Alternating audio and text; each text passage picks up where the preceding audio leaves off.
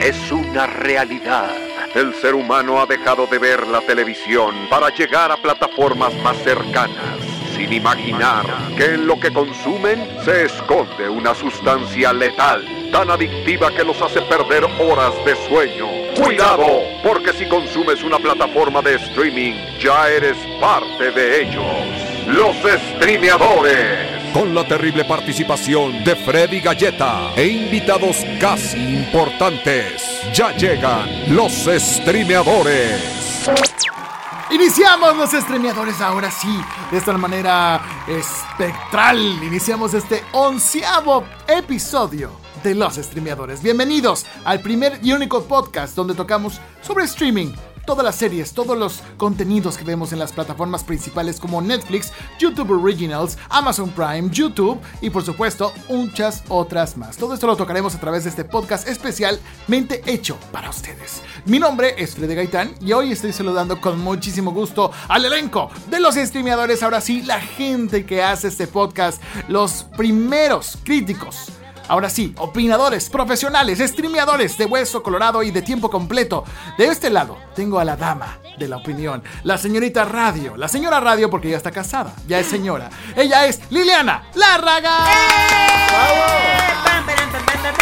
Oye, ¿cómo metiste la banda aquí? La, la banda, ¿Qué son? ¿Banda Cuisillos? Banda No Cuisillos. sabía que eras de banda, que eras buchón. Lili ¿Cómo Lárraga, estás, bienvenida. amigo? Es que ¿Cómo viene están, celebrando amigos? su regreso a la radio. triunfal. Venga. Triunfal. Ya podemos Triunfal, muy feliz. Ya podemos decir dónde me pueden escuchar. En este momento, porque si escuchan esto en 10 años, a lo mejor Sí. no existe la Sí, así, así como que, a ver qué, ¿y eso qué? Solo Pero bueno, hoy- enero 2019. La semana pasada no podíamos decir porque era sorpresa. Ajá. Pero ahorita ya estoy a las 8 de la mañana en Génesis 98.1. Eso. El radio- principio de ti. De Es- lunes a viernes. De lunes a viernes, sí. Porque Ocho el sábado y el domingo no te trabajo. Cuesta más. Está- no, no, no, no, no. Cobra el doble como los No, días de está, guardar. está bien padre porque me levanto temprano, amigo. Yo antes no me levantaba temprano. ¿Por qué? Ni para hacer el desayunito. Sí, bueno, para desayunar así, con Tito, pero. Pero para volverse a dormir. Claro, en señora, que de- despide al esposo o a los hijos y se vuelve a Y dormir. se pone otra vez. Se la. Es que tú eres nocturna. Sí, amiga. sí, la verdad es que sí, pero me estoy acostumbrando. Pero bueno, una semana más, aquí estamos, al pie del cañón, y nos gusta streamear esta mañana. Y nos Digo, encanta. tarde. ¿O no? ¿Qué me pasó? Mírala bien de así el speech, ¿verdad? Sí, claro, amiga. Ahorita nos das el speech completo. Bienvenida, Liliana Lárraga. ¡Gracias! Eso, de este otro lado presento al caballero de la edición, al señor productor, señor director, locutor y también streameador, Ricardo Verástegui. ¡Eh! Gracias. Comentador profesional de Comentador. los streameadores arroba rverastegui en todas las plataformas, en Sí, todas plataformas. las redes sociales. Sí. Porque tenemos que saber que en su Facebook, Ricardo Verástegui también es un, eh, ahora sí, ¿cómo le Un llamabas tú? curador de noticias. De noticias. Ay, sí es cierto. Ni Lolita Ayala ha logrado, ni Joaquín López Dónica No. ha logrado lo que Ricardo. Es el memelas de Orizaba, pero de las noticias en Facebook. Sí es Así cierto. Es verdad, es De verdad. ese Así. De ese pelo. Así es, de ese pelo, de ese tamaño. Ricardo Verástegui está aquí con nosotros. Más adelante hay un invitado sorpresa que van a tener el placer de escuchar en este podcast que nos va a reseñar varias series. Pero hoy, hoy estamos de luto. Bueno, no, no de Ah, luto. De manteles Ay, largos, ¿qué por qué? ¿Qué pasó? De manteles largos porque... De lujo. De lujo, podríamos Sí. decirlo. Porque estamos... Tenemos que darle un fuerte aplauso. Nos ponemos de pie, nos Sí. ponemos ahora sí... A ver. Lili, bájate el banquito. Muy bien, ya estás. Ok. Ahí Perfecto. porque tenemos que dar el fuerte aplauso a Alfonso Cuarón y Roma que están nominados a los Óscares. Como si fuera un triunfo nuestro, ¿no? De que- Sí, ya nos subimos al tren. todos Siempre supe que lo, lo lograríamos. Somos mexicanos, podemos lograrlo. Hay que recordar algo que dijo Verástegui hace algunos programas, ¿no? ¿Qué dijiste, Verástegui? ¿Te acuerdas? Vamos a hacer un flashback y dice... Creo que, pues sí, va a estar nominada a los Oscars, a los Globos de Oro, entonces... Y va a ganar. sí, Tú puedes predecir va que va a ganar algo, al menos Sí, guion, al menos sí, guion. Sí, sí, sí, sí. Entonces ya saben, chicos, ya eh, la Mejor cinta- película extranjera Mejor- de ley. ¿Ves, Verástegui? ¿Escuchaste? ¿Ves? Ah. Ricardo Vidente, te dicen. Ricardo Vidente. Ahí Oye, está. Yo les dije que no solo era una de las mejores películas de Cuarón, sino de la historia de las películas y del cine mexicano, como Guillermo del Toro lo dijo también. Y aparte, dije que iba a estar probablemente mu- eh, multinominada Sí. en muchas categorías, en todos los premios y obviamente en los Oscars se va a llevar todo, menos mejor actriz y mejor actriz de reparto. Ay, a ver, a vamos, a, vamos a repasar. Liliana Larraga, vamos a repasar más o menos por qué eh, nominaciones está eh, ahora sí puesto eh, esta gran producción de Roma con Ok. Alfonso Cuarón.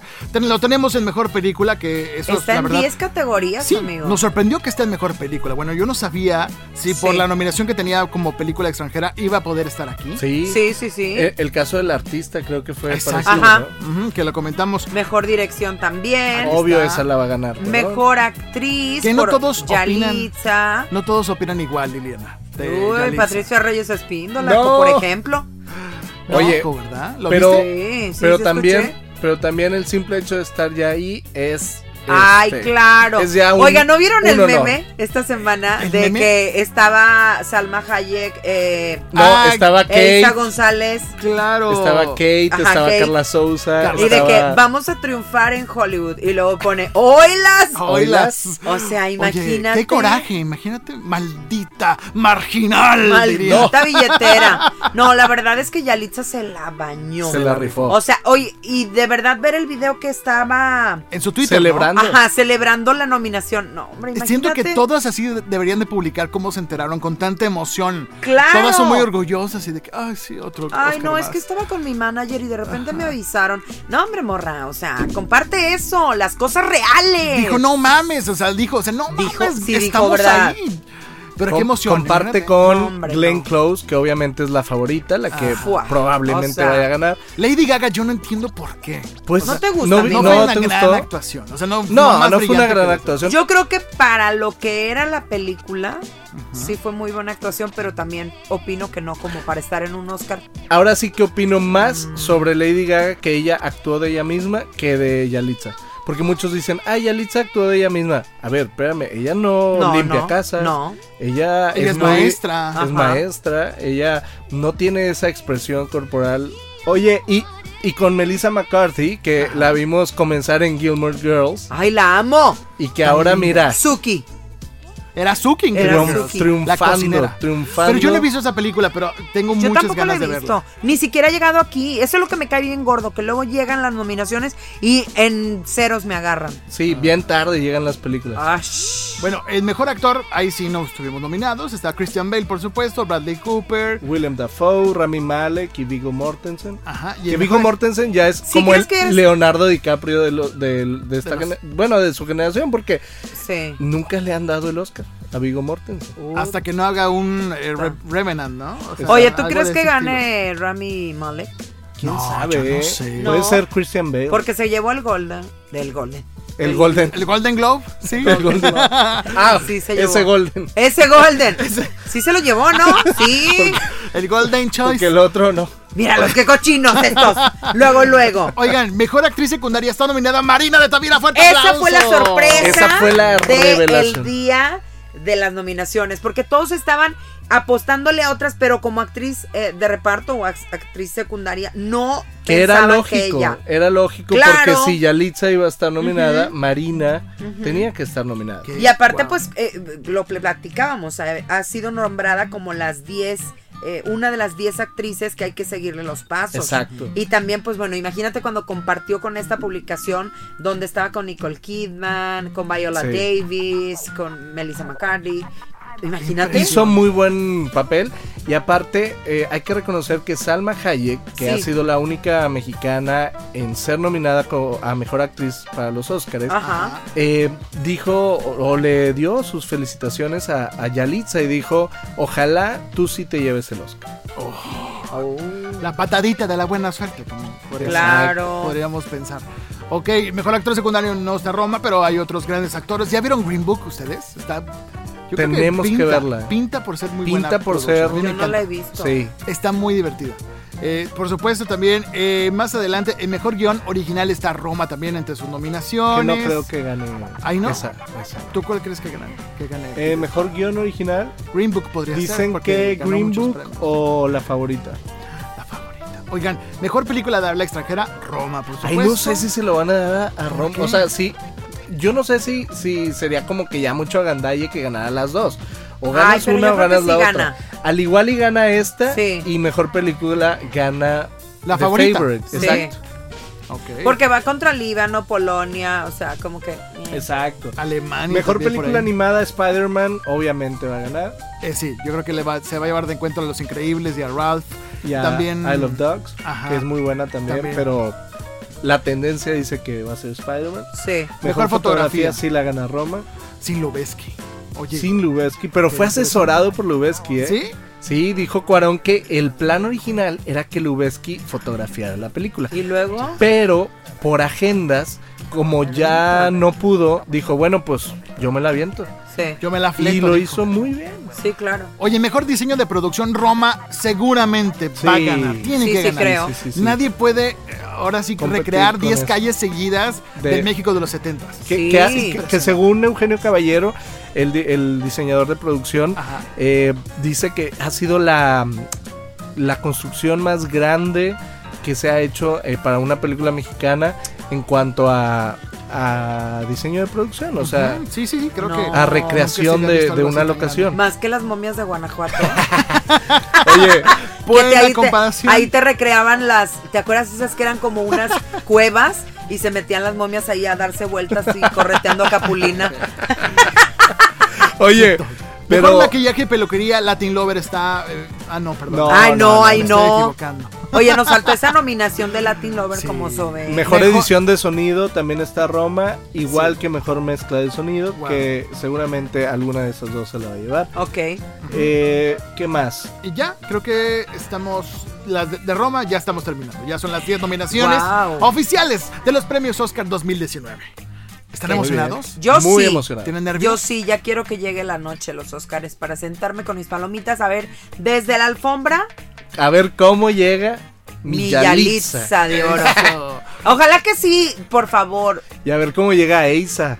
Porque el año pasado Ah. también Vestido dio amarillo. mucho de qué hablar. Pero se veía guapísima. A mí sí me Muy gustó cómo se veía. Se muy ve guapa, muy, muy guapa. Chicos, Y- ¿por qué no hacemos un reto? que ¿Por qué anda hacemos enferma. algo? Sí.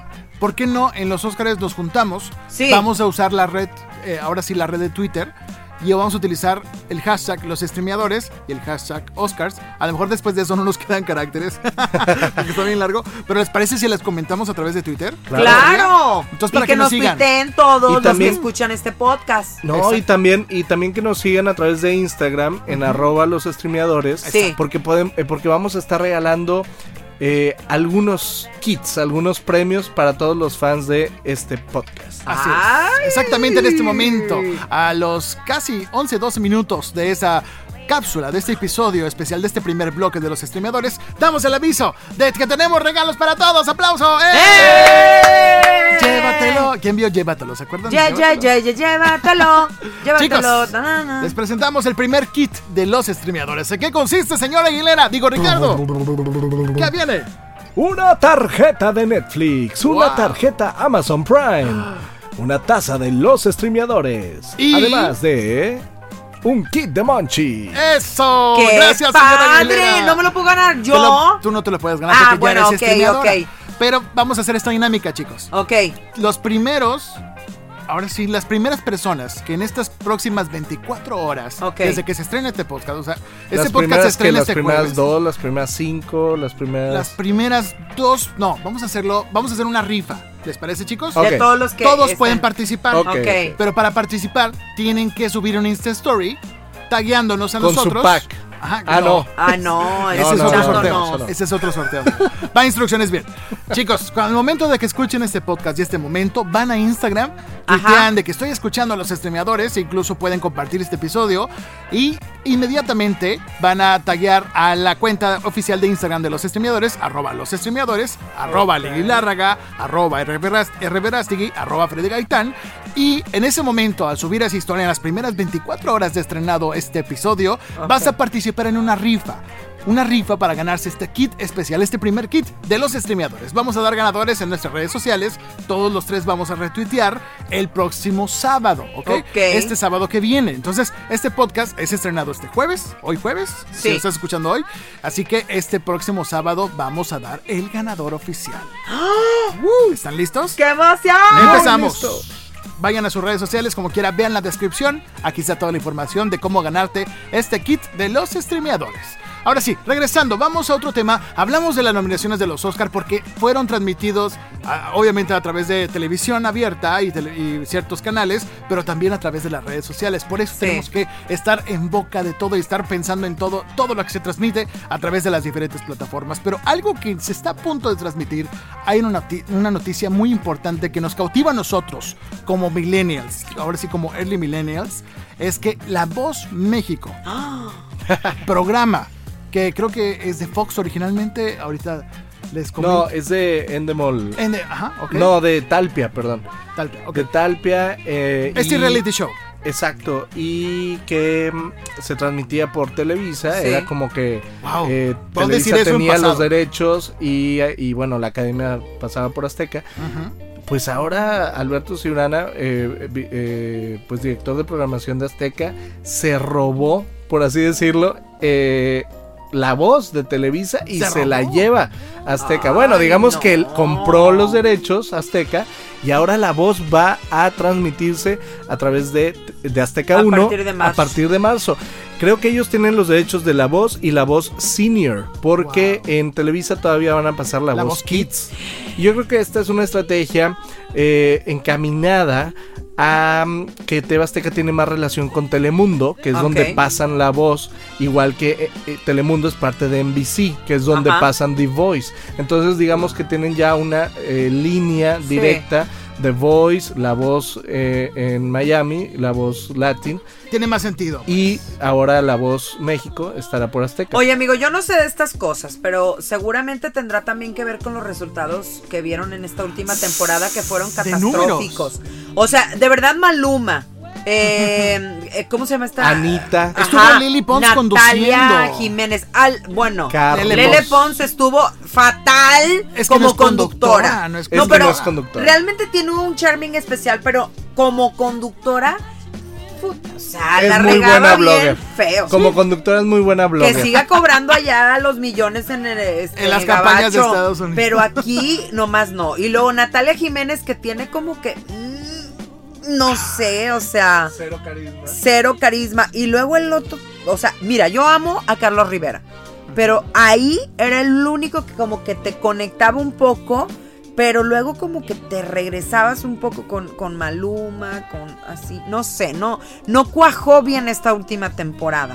Y la verdad es que sí, yo creo que en TV Azteca. Ahora, yo me pregunto, porque es la misma pregunta que me hice el día que me enteré. ¿Qué pasará con los jueces que vayan a tener en la voz acá en TV Azteca? Dicen que Talía, Pedro Fernández, eh, Juanes Juan Y- Ah, Juanes sí está, sí, sí, sí está, es el único que está más. y Vero. Castro como conductora, Anita. No. Pero Crasto. Jackie Bracamontes. Jackie Ah. Bracamontes va como conductora. Ay, Ah, bueno, porque Eso pues es- la Vero es así como que a lo mejor ¿Ya a se Vero la quieren para otras cosas. Sí, para otras cosas, Para otras pero cosas. ¿Se tanto, acuerdan cuando se cayó del ella, elefante en sí. Victoria? El elefante, eh, bueno, esa caída del elefante ya Le lo ha dicho muchas veces, que ella incluso creo que había demandado porque esa caída eh, le provocó una operación y le provocó muchos problemas disco, ¿no? y Algo todo. así. Sigue todavía con secuelas de esa, esa tontería que la hicieron hacer en Big Brother, pero yo sí creo que la- le tienen ahí guardado algún proyecto y que por eso también ella no ha aceptado hacer la Casa de las Flores 2. ¿no? Exacto. Porque tiene por ahí algo sobre la manga, bajo la manga, perdón.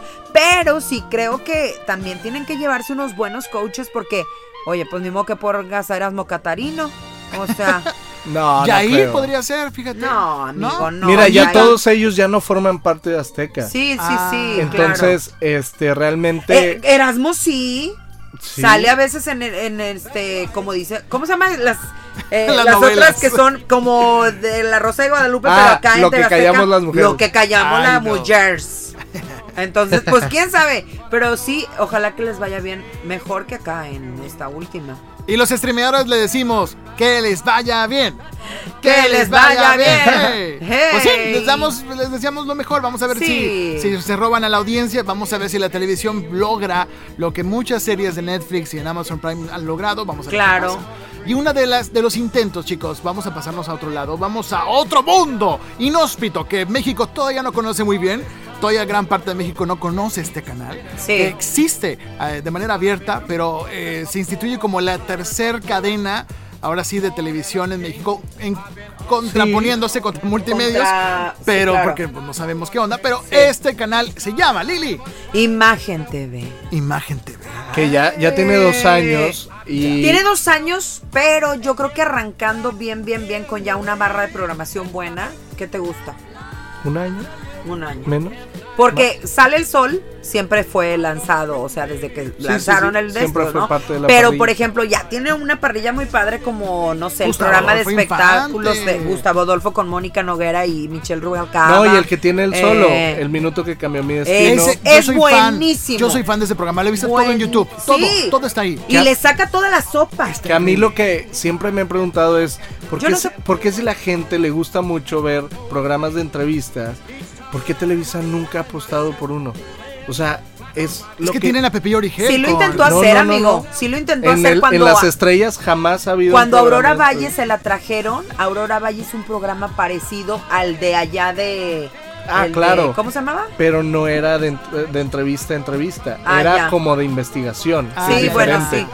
O sea, de entrevistas me refiero a un talk Como el show. ojo del huracán o algo así. Exacto, no, no, de entrevistas me refiero a un talk Pues show. es que después solo- de la Vero Castro en Televisa ya no va a haber alguien que pueda hacer un programa de entrevistas así, amigo. Adal Ramones se te daba la noche bien. completa. Yo me acuerdo que mi mamá se sentaba toda la noche a ver a Juan Gabriel y un país paralizado viendo a la Vero Castro con Juan Gabriel. Hasta Adal, las Adal 12, Ramones ¿verdad? lo hizo muy Sí. bien. Adal Ramones lo hizo muy bien en otro rollo, pero... Pero a lo que voy, a lo que voy es por qué teniendo, no sé, eh, Televisa a en su momento a Adela Micha no la aprovechó bien o a Ajá. Javier Poza tampoco lo aprovechó, o sea, o a Marta de Baile o a, o sea, nunca aprovecharon a todo ese talento y ahora están sufriendo las consecuencias porque Azteca, Imagen y los demás Radio Fórmula Sí. sí, están aprovechando ese talento que ¿Verdad Televisa que nunca Gustavo Adolfo Infante no tiene ningún eh, ninguna plataforma como por ejemplo una Adela con la saga y así?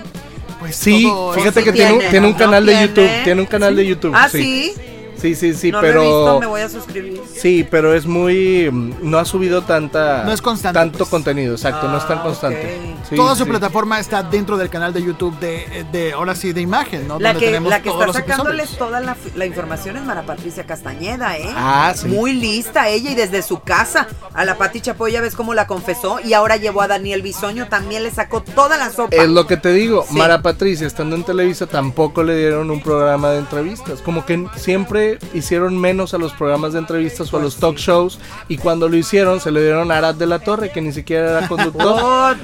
Entonces fue así como. Eso fue un intento que pudo Muy haber mal. sido maravilloso, pero con se otro le salió de las manos. Con otro conductor. Sí, con claro. alguien que sí fuera conductor. Ajá. Se lo ofrecieron a Chumel, pero no, no lo aceptó no, porque le Chumel no ofrecieron aceptó. HBO. por Oye, bueno, el, el punto aquí es que Imagen TV lanza, la verdad, proyectos que están de verdad eh, Ambiciosos. Ambiciosos. A- a- hasta el momento, nada más para dar contexto, hasta el momento habían sí. lanzado pocas novelas de producción propia. Sí. Porque ellos habían eh, pues llenado su programación de ficción con telenovelas eh, pues compradas de otros países, como de Turquía, como de Ajá. India o no sé.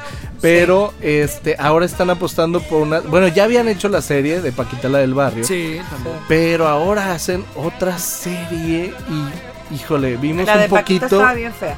Bueno, pero esta está peor, ¿eh? O Sí. sea, Vamos yo- a escuchar la música introductor- introductoria de esta sección.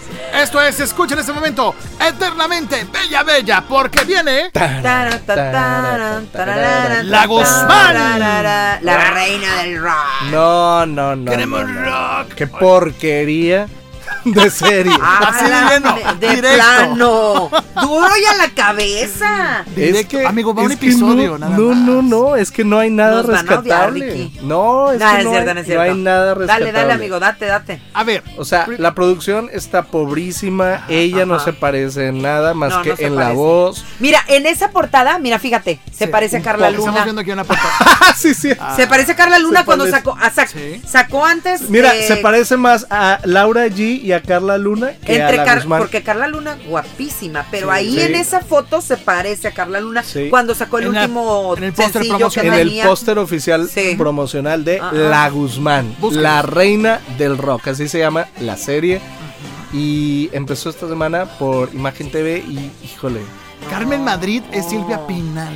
¿Qué opinaron? pues lo hace bien, pero la verdad es que poner de antagonista a La Pinal cuando sabes que Televisa este año va a sacar la serie de Silvia Pinal. ¿Sí la va a sacar o no? Porque ya la están Sí, haciendo muy de la enlataron un ratito, ¿no? La congelaron. un- Sí. La congelaron, pero pues ya es la única carta fuerte que tiene este año Televisa. Entonces, o la sacan o, o se sacan Oh, ellos de las sí, pero Silvia Pinal le ha hecho mucho de emoción a no sacarla también. Aunque también el haber elegido a Itatí. Cantoral, digo, a- Itatí es una excelente actriz, pero no se parece. Bueno, esta no le Tanto. cuaja nada. ¿Te acuerdas cuando la pusieron de Jenny Rivera y la Ah, quitaron sí. que por borracha? Y Y luego Tati ahora siempre va a ser Soraya Gil. Exacto. Soraya Montenegro, siempre va a ser Ah, Soraya sí, Perdón, Montenegro. sí, no, Soraya Soraya. Montenegro, exactamente. está medio salada. Sí. Sí.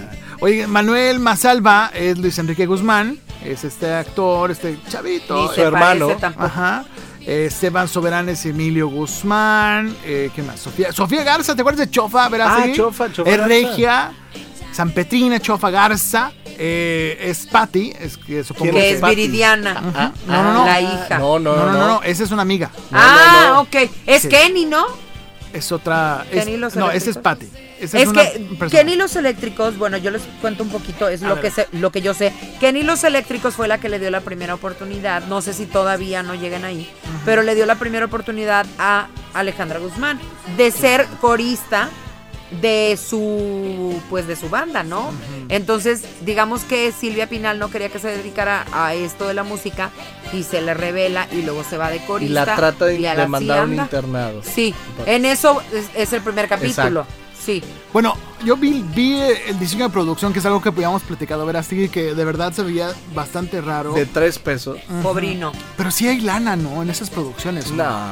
¿De verdad? Hay- Oye. habla- habrá que preguntarle a Chofa. En Ajá. este momento hacemos un. Un enlace. Sale el sol Oh. tiene muy buena, Ah, bueno, eso sí, ¿eh? muy buena fíjate que, fíjate muy buen que todo. Y los noticieros, Los colaboradores los son muy noticieros buenos, de sí, claro. foros. Leiva y Yuri, o sea, tienen, muy buen eh, Escenografía. Sí. set, o sea, sí. Sí. tienen muy ¿Quién sabe qué gusta. pasa con las producciones originales de, de imagen? Como que no, No han cuajado. no han cuajado, exacto. Eh, Bueno, eso fue La Guzmán. Oigan, ¿qué sigue después de La Guzmán? Ahora sí, ¿qué Fíjate serie que- de famoso? Ahora sí que regresando a, a la- a- a las plataformas de streaming y a. Netflix en específico, eh, otra noticia que tiene que ver también con el ambiente artístico mexicano y Sí. que nos sorprendió un poco a todos. Eh, Ustedes se acuerdan del programa Nailed It, que es este programa de Netflix donde pues la gente intenta, es un poco de, es muy simple, es para Es pasarla bien, show. es un reality donde pues vas a pasártela bien porque realmente es un reality donde la gente no sabe cocinar. Es un reality de cocina, pero donde la gente no sabe cocinar y hace lo mejor que puede para eh, pues que le quede lo más parecido posible a, a lo que les presentan enfrente, ¿no? Ah. Entonces, Que en Estados Unidos lo conduce Nicole Byer, que es una, ahora una, sí, una gordita muy, muy chistosa que a algunos les puede caer pesada, otros no. Tiene un poquito de dejos de Oprah, un poquito de... eh, su- de, De- sí, pues, un poquito de RuPaul, un poquito de... O sea, un poquito Olivia de toda la... Spencer. Sí, claro. Sí. Ese estilo, Sí, ¿no? sí, sí. Como, un poquito ajá, de toda, toda la cultura afroamericana. Y pero al final de cuentas, pues es un programa ligero. eh, que es para divertirse, para pasarla bien. Y donde participan personas amateurs de la cocina. Exacto. Y pues la verdad es que lo chistoso es que eh, pues les queda horrible la comida. Aúquela. Entonces aquí lo que viene y lo que nadie se esperaba es que este 8 de febrero se estrena por Netflix la versión mexicana de Ah. Nailed It conducida por Omar Chaparro, ni más ni menos. Oye, Omar Chaparro anda haciendo de todo. De todo, Está. va a salir De- este año en... mole los tam- No manches, Frida los domingos. Este año sale No Manches Frida 2 Sí. y aparte sale O sea, en es- la película de Pikachu Detective. Y Ah, anda sí, dando conferencias también. Anda dando Anda dando conferencias. conferencias. Estaba mucho en su gira con. Estaba en su gira con este. ¿cómo se llama? El, eh, El Adrián. Uribe. Adrián Uribe. Ah, no. sí, digo, Adrián Uribe. Ajá, Ah, sí, imparables. pasado. Oigan, no, les recomiendo rápidamente, aquí un golazo, rápidamente les Sí. recomiendo unos- un canal de YouTube que se llama Casa Comedy. Este donde Richie es genial, tiene varios videos y varias series de programas. Una de ellas es ñam ñam extravaganza. Ah, sí, muy bueno. Véanlo, donde él va a salir con artistas, influencers, ahora sí gente del medio, cantantes. Y eh, hay un episodio con Omar Chaparro muy bueno que están en Los Ángeles y están buscando probar los mejores hot dogs, porque es un programa de comida también. Está buenísimo, véanlo. Ñam ñam extravaganza con Richo Farrell y Omar Chaparro. Pero En bueno, YouTube Originals. En YouTube, no. YouTube normal. Ah, normal. Ajá, búsquenlo. Y bueno, Omar Chaparro viene a hacer la versión mexicana de Nail It. Pronósticos, chicos. Ay, ¿Qué ojalá que sí. Porque luego hacen casa cada Híjole, cosa, de por sí Nailed It es malo. Imagínate Sí, con Pero sabes que es malo, verás que usted sabes, te pones a verlo sabiendo que vas a gastar media hora, una hora de tu vida. en No, algo. yo sé, yo sé. A lo mejor, a lo mejor Omar, es que es que Omar tiene muchos Omares, ¿sabes cómo? Sí. O sea, cuando no está en personaje puede llegar a no ser divertido, ¿sí me explico? Entonces no entiendo. sé qué esperar, no sé qué esperar de su conducción. Porque no, no creo que le den carta abierta para meter a todos sus personajes. Sí, the Kid, sí, sí, sí, sí. eh, la doña Cle- Cleo. le- de- Yo creo doña que sí. ¿eh? Yo creo que sí le van a dar carta. Ay, a mí porque, me encanta pues, la licenciada. Exacto, Ah, yo, creo que, Juanjo yo creo que eso va a pasar. Al Sí. final de cuentas va a tener que hacer uso de sus personajes. ¿no? Sí. Pero sí, entonces sí. estamos abriendo la brecha para que Netflix haga producciones americanas, ahora sí, dirigidas a México. Tropicalizadas, muy Imagínate, tropicalizadas. imagínate el borrego, imagínate la Wonders Love en, Ay, qué- en un, no sé, en un programa tipo RuPaul's, pero con la Wonders Love. eh, O sea, ¿qué, qué, qué- qué sigue? ¿Qué Y yéndose a la zona rosa de ahí de la Ciudad de Que hay una versión mexicana de RuPaul conducida por Lorena Herrera, ¿eh? No. Claro. ¿En dónde la veo? Rápido. En YouTube. No me, eh, ahorita les. Ay, les la paso voy a buscar ahorita, es Sí, en serio. Sí, búsquenlo, por favor, ayúdenos en los streameadores y díganos a través de nuestro Instagram, que es arroba los streameadores. Rápidamente, redes sociales, chicos. Ricardo, Arroba R. Arroba Lili Lárraga. arroba Freddy Gaitán, síganos, coméntenos, platíquenos, háganse nuestros amigos, vamos a streamear juntos. Nosotros terminamos este primer bloque de los streameadores y al regreso platicamos sobre Mrs. Maisel, Fire y Yummy Mommies a través de este su primer podcast dirigido al mundo del streaming, los streameadores. Regresamos. Ponerle pausa no servirá de nada. Llegarán en breve por ti los streameadores. Regresamos. Datos curiosos de tus series favoritas. Por Juan Carlos Mendiola. You está basado en un libro y su escritora, Caroline Kepnes, creó el personaje de Joe cuando fue observada por alguien mientras revisaba sus redes sociales en una cafetería. Better Call Saul. El spin-off ha sido tan exitoso que se ha creado un cómic que muestra desde otro punto de vista la presentación de Goodman en Breaking Bad. Estas fueron las curiosidades de tus series favoritas. Sígueme en Instagram como juanc.mendiola para descubrir más contenido como este. Anuncio importante, anuncio importante. Están de regreso. Están aquí los streameadores. Regresamos a los streameadores, estamos en el set, en la cabina oficial de los streameadores. De este lado, Ricardo Verástegui. Arroba R. Verástegui. Arroba R. Verástegui, Liliana Lárraga. Arroba Lili Lárraga. y arroba Freddy Gaitán, por supuesto. Y tenemos otra invitada de honor, ahora sí, honor para mí, para que la conozcan, es mi esposa. Ella es Eleomar Martínez. ¡Hola! Bienvenida, mi amor. Hola, hola, ¿qué tal? Eli es mi esposa, llevamos casados unos, ¿qué? ¿Siete meses, mi amor? Siete Me meses. estoy equivocando aquí muy feo. Siete meses, sí. Lo lograste, amor. Lo you logré. nailed it. You nailed Eh. it. You nailed it. Bienvenida. Eli está en este episodio en especial porque va a ayudarnos a reseñar una serie muy interesante que está en Amazon Prime Video. Te damos la más cordial de la bienvenida y te dejo con mis compañeros Ricardo y Liliana. No mueran. Hola, ¿qué tal, Ay. chicos? Hola, mucho gusto. Hola, Ay, ¿qué Quiero tal? decirles que los escucho como. ¿Qué serán? Unas cinco horas a la semana. A la semana. Porque siempre estoy escuchando. Ok, y claro. Porque Que le pones pausa. No, no, no, porque lo escuchamos varias Ah, veces. Cuando mi esposo se baña, se está afeitando, se está arreglando, pone Es muy- el es programa muy vanidoso, muchas muy veces. egocéntrico. No, pues Sí. a él le gusta revisar su material, que esté Perfecto. Que mis En el muchachos punto. escuchen. Fregón. Perfecto. Así, así. No, me- la verdad me divierto mucho. Oye, Eli, lo que pasa es que queríamos preguntarte de esta serie que se llama Marvelous Mrs. Maisel, ¿es correcto? Así es. ¿Tú Una- ya la viste? ¿De qué se trata? Yo la vi una vez que mi esposo me abandonó, se fue a Ciudad de México y vi esta serie en Prime Video y dije, no, me llamó mucho la atención, fíjate. El primer capítulo es, es muy interesante porque los primeros 40 minutos pues están un poco lentos en lo que vas conociendo a los personajes. Luego, luego se desencadena como el big drama Ajá. del capítulo, entonces estás conociendo como los trabajos, la familia, los hijos y todo. Pero para los que no conocemos y no sabemos nada de la señora Ahí voy, espérame tantito. Ah, me estoy mi amor. acelerando. Perdóname, perdóname. Adelante. Y los últimos 10 minutos son fantásticos porque es cuando empieza ahora sí como el plotline de esta serie, que es que esta mujer que se llama Miriam, pero le dicen Mitch, que es como Gossip Girl de los 50, o sea, ella es rica, tiene una casa fabulosa, tiene dos hijos. Guapísima, además, la actriz. Guapísima, está hermosa. Sí. Rachel Bros Brosnahan. Brosnahan. Brother. Wow. Vamos a decirle Rachel, y Rachel, ya. sí. Perfecto. Entonces, ella.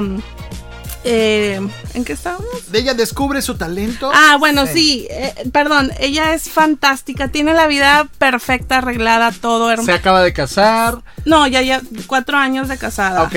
Ah. Dos hijos, su esposo es un gran directivo, Guaraguara. Ajá. La empresa de su papá. La vida perfecta.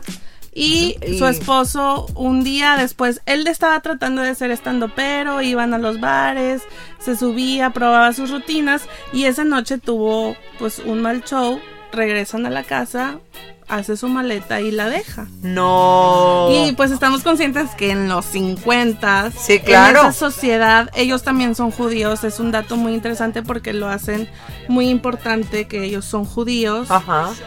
Pues la deja y pues esta mujer se quiebra. O sea, toda su vida perfecta, su realidad, pues cae, cae. en trocitos Y Sí. entonces empieza a liberar todo eso a través de del stand-up. Ella se convierte entonces en stand Ella, opera. sí, y digo, ahí te ponen varios flashbacks de su boda y te das cuenta que ella tiene ese don, por así Ok, decirlo. es Ay, una porque es un vocación que tenía que descubrir. Sí, es un don Sí. y por eso les digo que los últimos 10 minutos, bueno, yo me paré del asiento, me sentaba, gritaba, lloraba, wow, realmente y bueno, también lo interesante de este capítulo es que fue como una prueba de Amazon. El primer capítulo lo lanzaron en abril del 2017 Ajá. y tuvo muy buenas calificaciones y ya sacaron la serie completa hasta noviembre. Ah, ok, o el sea, 29 de noviembre. lo único que 17. habían grabado era el piloto, ¿ok? Sí, pero te digo que el piloto es fantástico. O sea, si tú ves el primer Te capítulo, engancha. es Te de engancha. que la necesito ver toda. Yo po- vi el primer capítulo y lo Sí. que puedo decir es que me, aparte de la época, porque se ubica en los 50, me recordó a Mad Men. O sea, porque, Claro. porque así sucede, todo El el, capítulo, exacto, pero al revés, en este caso, este, eh, bueno, en Mad Men obviamente todo el capítulo te la pasas así como descubriendo un poco de este personaje, eh, Don Draper. Don Draper. Y, Guapísimo. y, y al final los últimos los últimos los últimos minutos te engancha muy cañón Sí. eh, el piloto y me imagino eh, que el resto de la serie de, de Mrs. Maisel es parecido o sea que al principio esto es en los en los 50 58 para ser exacto. Exacto. Me encanta esa 50, época a mí. 60, eh, una mujer que creía que tenía toda su vida resuelta, de pronto se ve ante la disyuntiva de que no es así, de que no todo es perfecto pues, y ahora ganarte. tiene que salir Sí. adelante por sí misma y Sí. pero lo padre es que descubre en, en ese último digamos twist del piloto que tiene un don que puede explotar. Sí, buenísimo. Te digo, los últimos minutos son increíbles. Ella hace esta, com- esta rutina, por así decirlo, donde cuenta pues que el esposo la deja. Digo, no estoy diciendo ningún spoiler. Y es increíble. Aparte, esta actriz lo hace increíble. Y Te- es muy guapa. es muy guapa, te enamoras del personaje, tiene un charming que te transmite por la pantalla. Los vestuarios, como dices, Me Lili, encantaron. son increíbles. Sí. Y ¿Que ella dónde la hemos visto? An- Antes, ella estaba... a eh, ella la hemos visto en Manhattan, que también es una serie así como de los 50, 60. Ok. En House en, of Cards en también, House ¿no? of Cards Sí. estuvo mucho. En Blacklist, que también es una serie muy padre. Ujú. No sé si la han visto.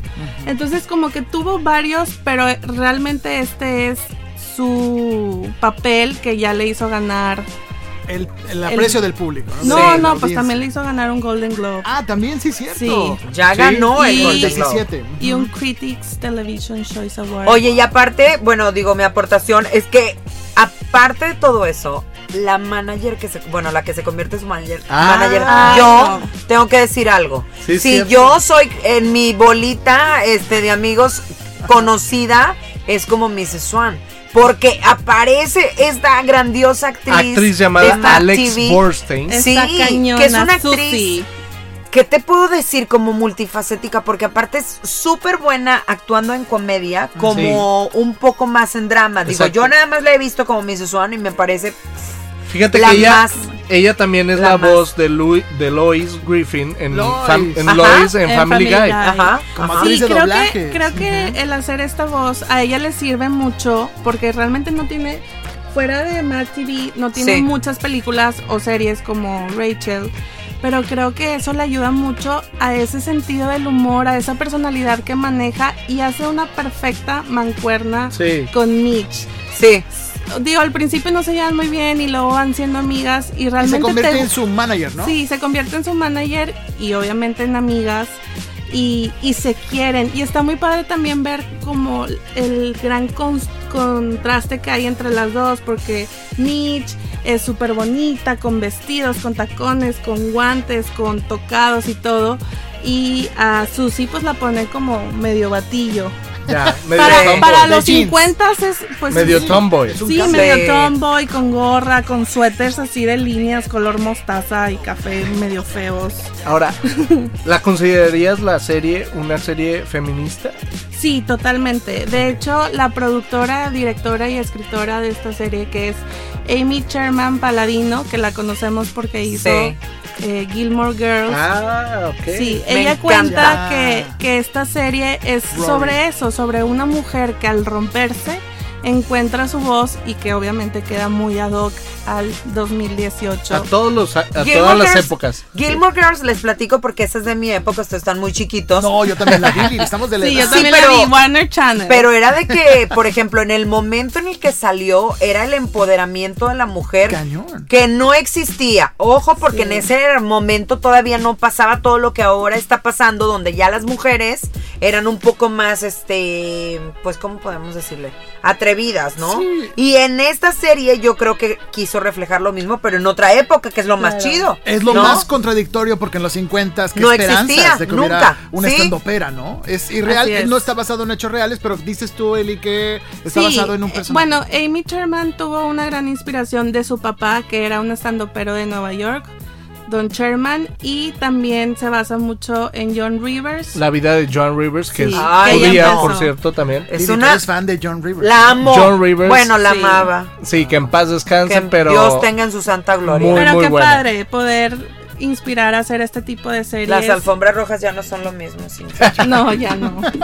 Oigan, esta serie, pues ya, eh, vamos un poquito retrasados porque esta serie se estrenó en 2017, pero ahora, apenas al terminar 2018, Salió estrenó su segunda segunda temporada. Y de hecho ya hay firmada tercera temporada que se, se rumora que va a salir este diciembre, o sea, a finales de este De año 2019. 2019. Wow. También me, que me gustaría comentar sobre el papá, el De Mitch. de Mitch, Ajá, que se llama Tony. En la vida real se llama Tony y a él Tony lo hemos visto en Monk. No sé si se acuerdan de esta serie de un detective que tenía como muchos issues con los gérmenes y medio OCD o así. Ah. Fue una serie muy del 2000. De San Francisco, ¿no? Sí, del 2002 al 2009, o sea, eso fue una serie muy larga. Sí, sí, sí. Y él también creo que es como un personaje muy importante, más que la mamá de Mitch, porque pues de pronto la mamá, pues es muy feminista, no, perdón, es lo contrario. Es muy machista. Muy machista. Sí, sí, sí, porque al pero, marido. pero en la segunda serie, En la segunda en la temporada. segunda temporada, la mamá da un giro. Y él Oigan, ¿se creo que es lo interesante. ¿Dónde ha salido la mamá del personaje de Mitch en esta serie de Mrs. Maisel? Ella era la mamá del, del hijo de Alan Harper en Two and a Half Men, ¿se acuerdan? Ah, Que se divorciaba de- La ex esposa de Alan Harper. sí. Exactamente. Que lo demandaba y lo demandaba, ¿no? Sí, lo demandaba Sí. mucho y, y luego tuvo varias parejas. Ajá. Luego se hizo lesbiana. Esta, es otra Estoy- serie que vale la pena mencionar, ¿no? Bueno, pues eso fue todo de Mrs. Maisel. Está, la recomiendo demasiado. Creo que es una serie muy bonita para todos. Sí, A vale la todos pena nos deja darle un la- mensaje y ¿Puedo Para decir algo para rápidamente toda la de producción? para toda. De- Bueno, para no. toda la familia no creo. en el primer capítulo vemos un par de bustos. ¿En serio? Ah. Pero es lo único. Es lo único. y Chicos, está padre. El diseño de producción está increíble. Todo Sí. ambientado en los 50 La música y la forma de, de la edición está también impresionante. Entonces, yo creo que si están buscando ese factor en la serie, tienen que verla. Ma- ¿Cómo se llama? Marvelous Mrs. Mason. ¿no? La Ya- maravillosa señora Mason. Eso, es. gracias señor Ricardo Aguilera. Eso está en Amazon Prime Video. Y de ahí nos pasamos a Netflix rápidamente. eh. Ya estamos en Netflix, el mundo de Netflix donde Wow. hay demasiadas. Hay, hay mucho rojo. Hay, Hay mucho rojo en todos lados. Sí. Hay, una, hay un documental que se Híjole. estrenó hace unos días. Híjole, me arremango. Que te arremangas las A mangas ver. aunque estés en, Desnudo sin, sin camisa. ¿Qué es lo- te arremangas, Verástegui. ¿Cómo se llama esta, este documental? Fíjate que este documental se llama Fire, como, como el festival precisamente al que se refieren en la película. Este festival que nunca se hizo, que fue muy famoso porque le hicieron mucha publicidad y porque iba a ser un festival de lujo, super VIP, super exclusivo, muy caro, al que puras celebrities y puras influencers estaban invitadas y donde iban a tocar varios artistas en las Bahamas y que por cuestiones de pues logística o mala planeación no se llegó a realizar. Y entonces esta nota que sonó mucho hace eh, un año, dos años, Ajá, fue en es 2016, ¿no? 2000, sí, 2016.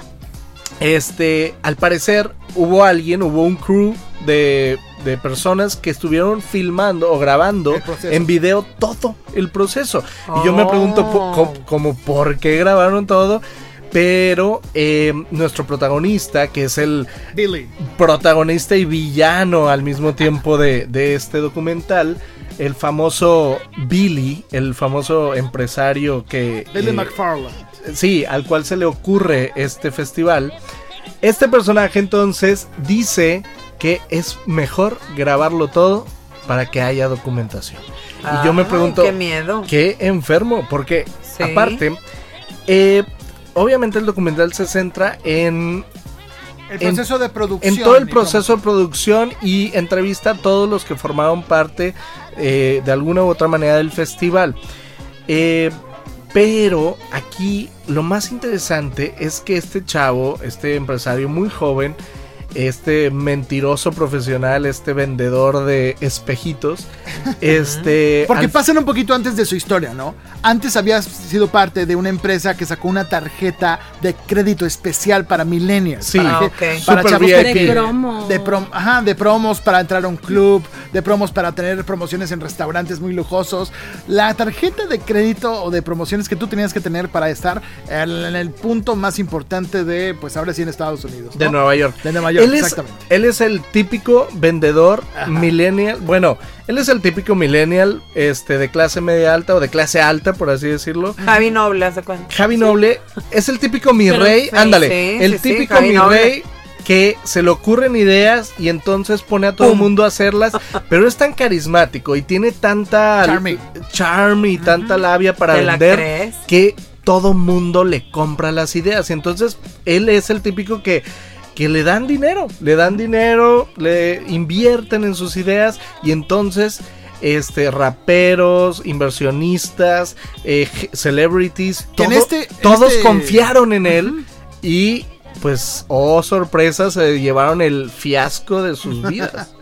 Oigan, en este documental hace, en- se cuenta la historia también de cómo se ve involucrado el, el rapero neoyorquino Ja Rule. Ja Rule en todo esto, desde la promoción, nos hablan acerca de los videos promocionales que hacen, nos hablan, nos hablan acerca de las campañas, de los influencers, que aquí nos cautivó bastante porque nos enteramos de una cruda realidad de nuestra pobreza, de Sí. cómo, ¿qué? Por una De nuestro mención. trabajo tóxico. Exacto. Pero ¿qué fue lo que pasó, O sea, ¿cómo, ¿a quién contrataron como influencer en ese tiempo? Creo que es importante mencionar que este festival lo estaban organizando para dar a conocer una aplicación Exacto. que iba de la mano con esta tarjeta de Magnices. Magnices. Magna- Magnices, algo así se, se y, pronunciaba. y pues también mencionan mucho de esta isla de Pablo Escola- Escobar donde Pablo Escolar.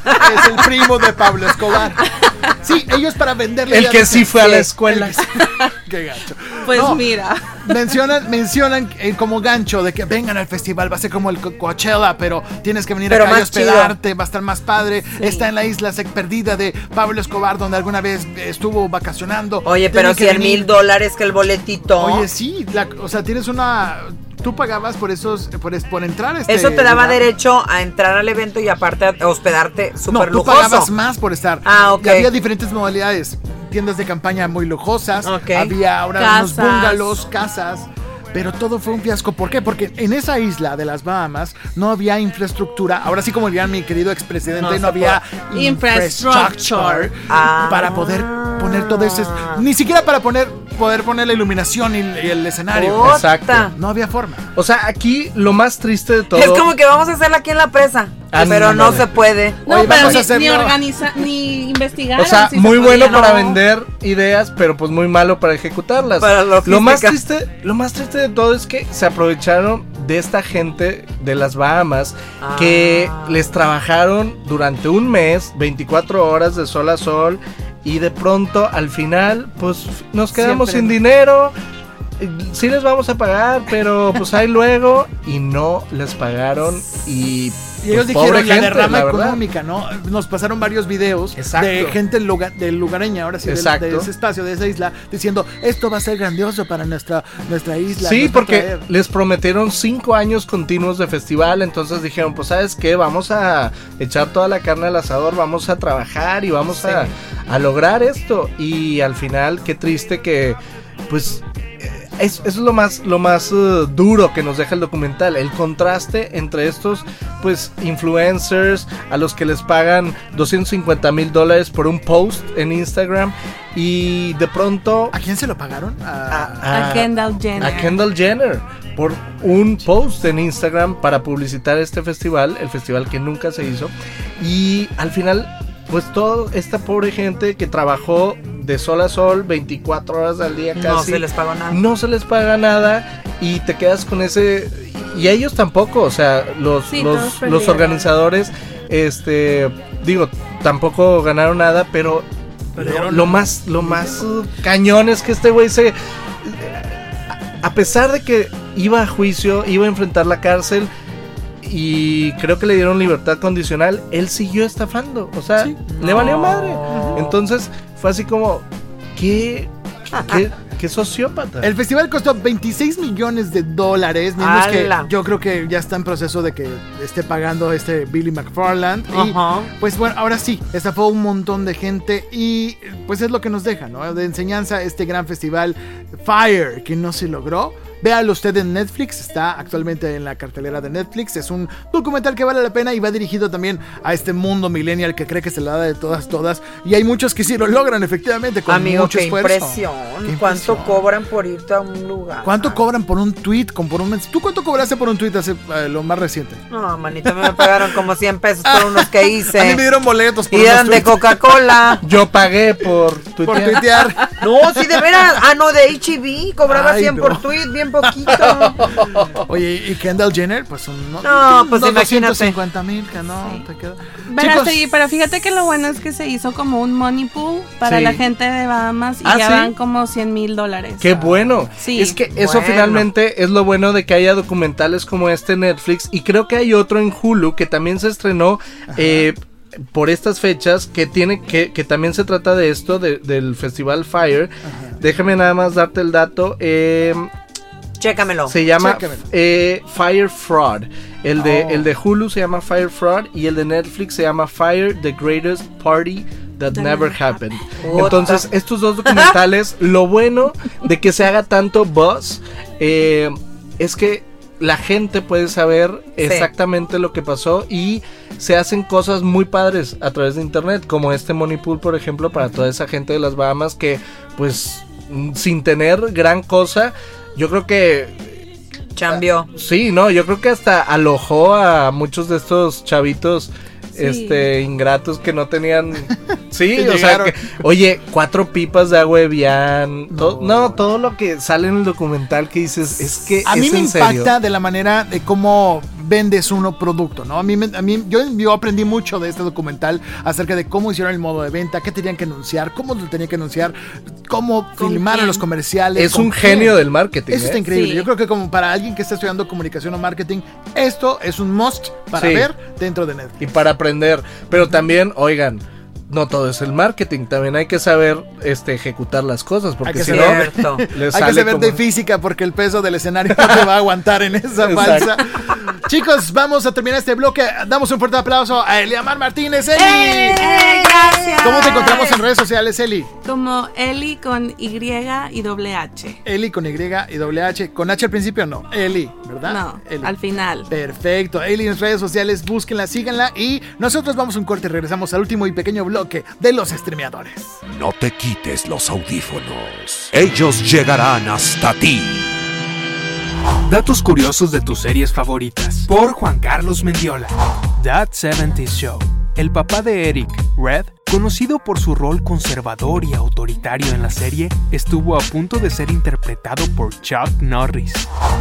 Westworld. Los nombres de los dos técnicos del parque, Félix y Silvestre, están basados en los conocidos felinos de los dibujos animados. Esto para hacer evidente la contrastante personalidad de ambos personajes. Estas fueron las curiosidades de tus series favoritas. Sígueme en Instagram como juanc.mendiola para descubrir más contenido como este. Ten cuidado con lo que escuchas. Están más cerca de lo que tú crees. Regresamos con los streameadores. Regresamos a los streameadores. Fuerte el aplauso para mis queridos colegas, compañeros Ricardo Verástegui, Liliana Larga y Freddy Gaitán, un servidor. Al micrófono. No hoy, confundir con la Chupitos. la No, Chupitos. ese es Arriaga. Exacto. Y no Sí. confundir con Ricardo Margalef también. Ay, No. Oigan, No inicia confundir con Carmen Aristegui. Carmen Aristegui. Ahora, ahora, Ni ahora. Eduardo Verástegui. Cuando lo vean en la Mi calle. primo, por cierto. Oigan, chicos, vamos a hablar rápidamente porque ya estamos a punto de terminar el programa Sí. sobre Yummy Mommy. Ay, yo mi mamis, qué basura. ¿Qué es esto? ¿Qué es esto? Ay, no, Amigo, vienes estás bien filoso. filoso. Bien Hoy comiste, filoso. ¿qué comiste? Pues, ¿qué traes, hijo? Es que, es que, ahí te va. Es que la semana pasada hablamos de rica famosa latina. Ay, me encanta. Rica famosa. Me, me encanta decir rica Sí. famosa latina. Se oye bien así Bien como paique, ¿no? Rica ¿no? mamosa, ¿verdad? Bien Sí. onomatopéyico. Eh, Bien ortopédico. Bien Ahora, ahora, ahora. Oye. no. Yummy Mommies. Yo mi momis es peor que rica famosa latina. Es más, Pero en Australia no. mira, Pero rápido, no rápido damos contexto. Ajá. Está en Sí. Netflix, es un programa, es un reality, así entre comillas, porque sabemos que los realities pues, no- son todo, tan- están son todo menos reales. Claro. eh, de cuatro mujeres, ¿no? Que son Sí. amas de casa, que están embarazadas, que son MILFs, De o clase sea, alta. que Ajá. son, sí, mujeres de clase alta. Entre 30 y 40. Sí, o más de 40, porque hay unas Más de que 40. se ven, ya unas que se ven más traqueteadonas que nada. Y, y, y, y, Y, están embarazadas. Ese es, el gran giro. Ese es el este- twist de esta historia o de este reality, que es como una desperate ¿Cómo haríamos, housewives. cómo haríamos el intro? Ellas son famosas, Ellas son ricas. son ricas, son- lo tienen todo. Y, están embarazadas. Exacto, Oye, y como dirían en, en Roma, están en encargo. ¿o ¿Cómo? Ay, Eh, es traen- que estoy en encargo. traen Sí. encargo. ¡Ay, mensa! Ay, me- oye, así, ¿Por qué la regañas a Cleo? Tú? ¡Ay, mensa! Oye, traen encargo. Pero está muy, muy sobreactuada, muy mala. sí, o sea, la la, verdad, verdad, la verdad es que la vimos porque queríamos desestresarnos un poco. Dijimos, ah, pues vamos a ver. Sí. Pero Sabiendo la ya neta. que estamos acostumbrados a ver basura. claro, ¿no? claro. Pues sí, Pero vaya. de todo. Sí, es como cuando ves las Kardashian, ¿no? Sí, que sabes sí que, que- todo claro. está planeado. Pero de alguna manera u otra, hasta lo más simple, lo más pendejo, hacen un drama chido. Sí, y en claro. esta, en esta, este El drama es que una tiene conflictos con su hermana porque su hermana no es tan cool. Eh, no, ah, aparte ah, va no, a ser un baby es- shower. Pero no es cualquier baby shower. No, No. es un baby shower de Burberry. Todo, es- Todo. está pisado con Burberry y medio naconas también. Sí, sí, sí. Pero aquí el punto es, eh, híjole, ¿te acuerdas de ese reality de, de Vero Solís, Viva la Glam? No seas Viva la gacho, moda, no seas viva gacho, porque yo la entrevisté y la tuve en No, cabina. hombre, bueno, no, por eso te digo, Saludos, ese programa de Vero Solís es más real que es, o sea, no manches.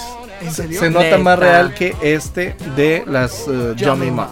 Au. Con eso te digo todo. ¿Bajo qué condiciones tiene que ver uno esta serie? Mira, yo creo que no tienen una buena, ¿cómo te puedo decir?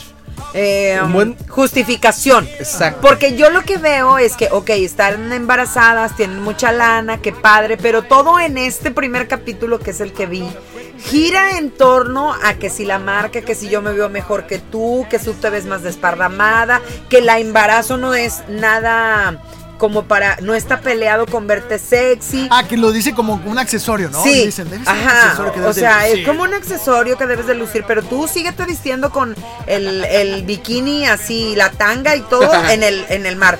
O sea, de verdad, y lo digo con todo respeto, son mujeres muy guapas, pero súper, no sé cómo decirle, superficiales. Fíjate que en todo reality show tiene que haber un poco de todo y un poco de... mm, Conflicto, ¿no? No, me refiero a el carisma que puedan Ah. llegar a tener o la, la, mm, la magia que tengan Sí. los personajes, ¿sí?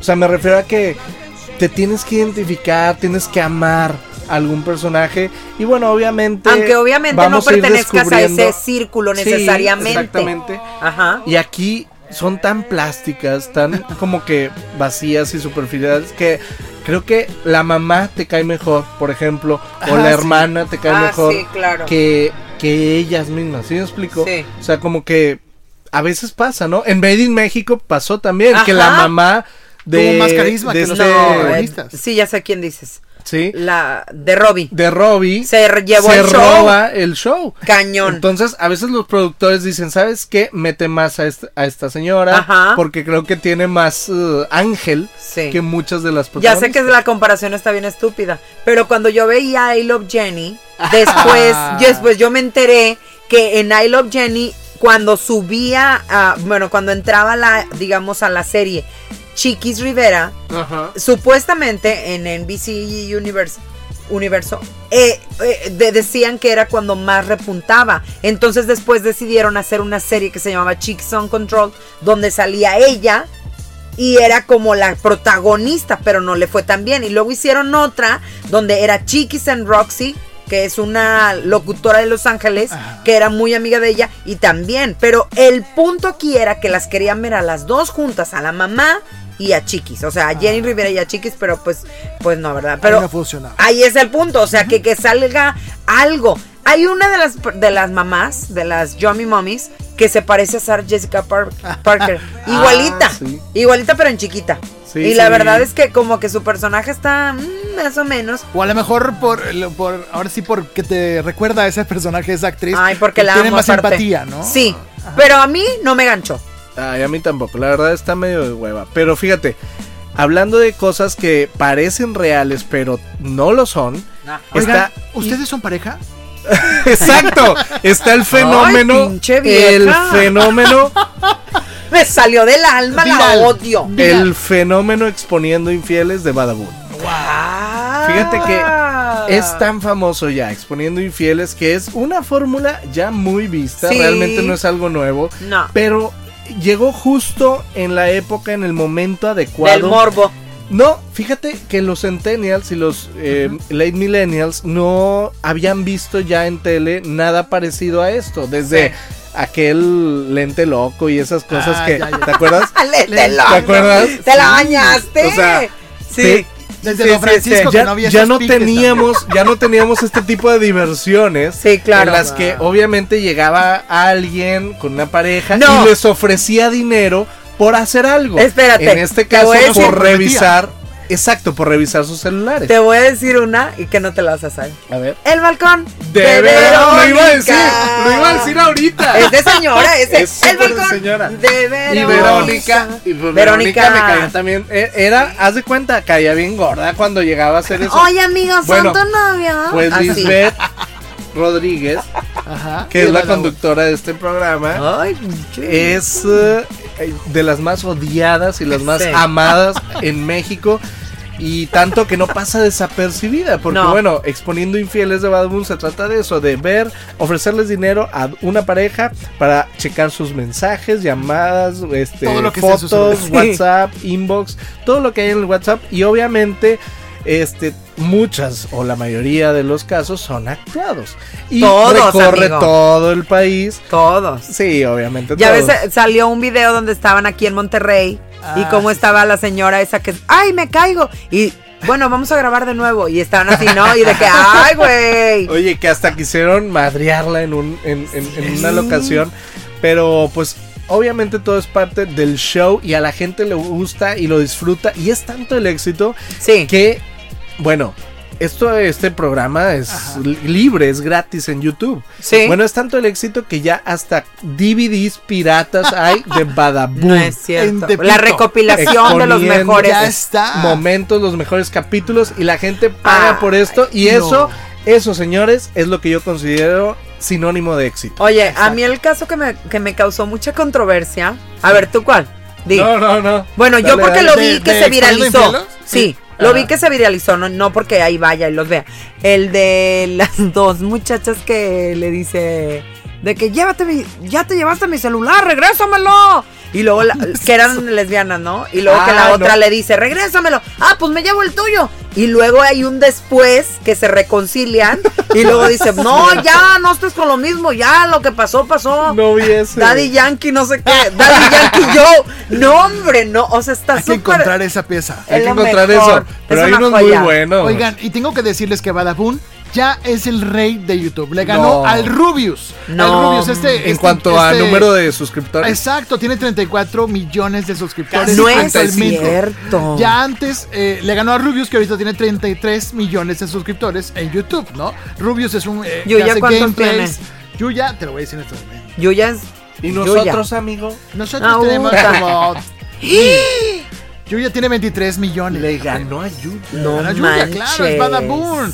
Y hablando de otro youtuber que llegó a los primeros 21 millones, que se llama Luisito, Comunica. Luisito. Comunica. ¿Han visto sus videos, chicos? Sí, Yo sí. la verdad es muy bueno Sí. y es este de los youtubers rescatables que ofrecen Sí. contenido. Su novia no me cae bien.